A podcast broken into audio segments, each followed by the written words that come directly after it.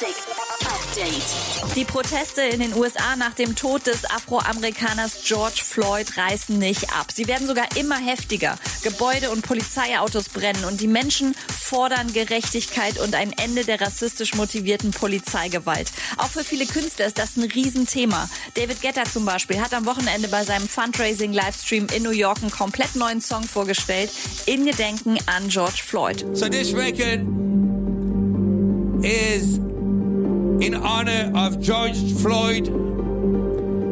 And I really hope we can see more unity and more peace when already things are so difficult. So, shout out to his family. Es ist ein Remix mit Auszügen aus dieser berühmten I Have a Dream Rede von Martin Luther King. Außerdem kamen bei dem Livestream 450.000 Dollar für verschiedene Hilfsorganisationen zusammen. though we face difficulties of today and tomorrow, I still have a dream. It is a dream deeply rooted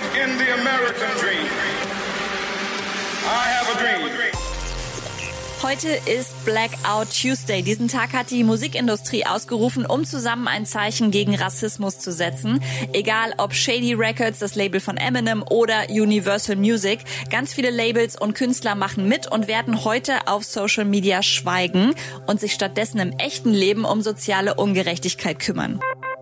Und das Tomorrowland hat ein mysteriöses Announcement für diese Woche angekündigt. Auf der offiziellen Festival-Homepage läuft ein Countdown und der endet am Donnerstag um 15 Uhr. Update mit Claudi on Air.